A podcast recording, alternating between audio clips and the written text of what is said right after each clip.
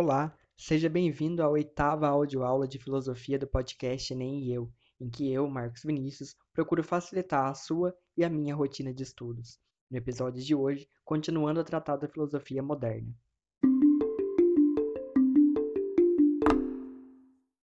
O primeiro filósofo que vamos dar ênfase aqui hoje é René Descartes, que, em sua filosofia racionalista, procura reunir algumas propriedades, tais como a ruptura com a tradição, a valorização do poder crítico e a orientação para o progresso. Em seu método cartesiano, René Descartes emprega um ceticismo metodológico para educar a razão humana, uma vez que compreende que o erro é advindo do mau uso da razão. Para isso, René Descartes enumera quatro regras para demonstrar que o conhecimento é verdadeiro. Primeira regra, a evidência. Nunca aceitar verdades inquestionáveis e inexplicáveis. É necessário contestar tudo. O segundo passo, a análise, consiste em dividir e organizar as dificuldades. O terceiro passo, a síntese, consiste em ordenar os pensamentos. E o quarto passo, a enumeração, revisar e enumerar as reflexões.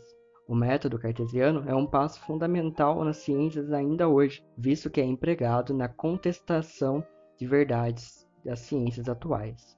René Descartes, ainda em sua filosofia, enumera o argumento do sonho, dizendo que tudo é dubitável. Em seu método cartesiano, René Descartes emprega a dúvida hiperbólica, que consiste em duvidar de tudo, exceto da própria dúvida. René Descartes enumera três tipos de ideias: as ideias inatas, aquelas que são nascidas conosco, as ideias adventícias, frutos das experiências sensoriais, e as ideias factícias, um misto da imaginação com a sensação.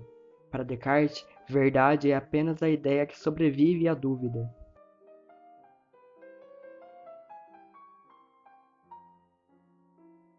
Antes de prosseguirmos, vale ressaltar que os próximos filósofos, Francis Bacon, John Locke e David Hume, são filósofos empiristas, uma corrente que afirma que o conhecimento é obtido por meio das sensações e das percepções.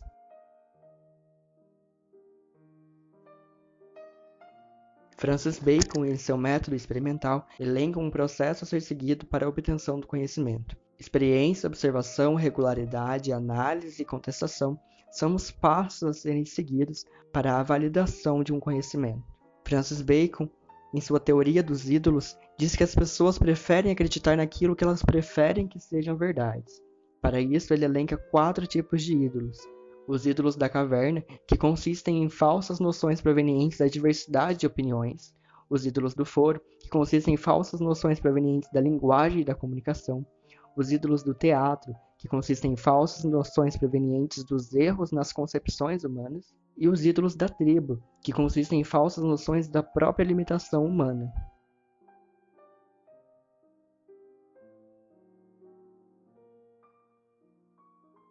David Hume aponta que as ideias são reflexo da realidade do mundo exterior, que quanto mais próxima da memória, mais nítida é a ideia.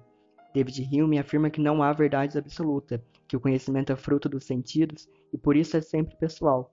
Para ele, generalidade é uma reunião de ideias pessoais e percepções particulares.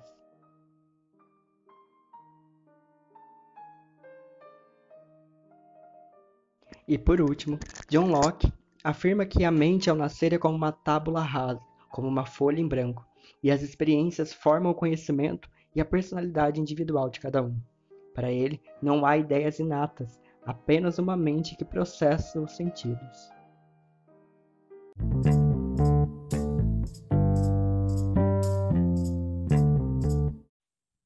Muito obrigado por ter escutado até aqui. Espero você na nossa próxima audioaula. E se você gostou desse conteúdo, eu peço que você me ajude compartilhando com seus amigos para assim facilitar a democratização do acesso ao ensino.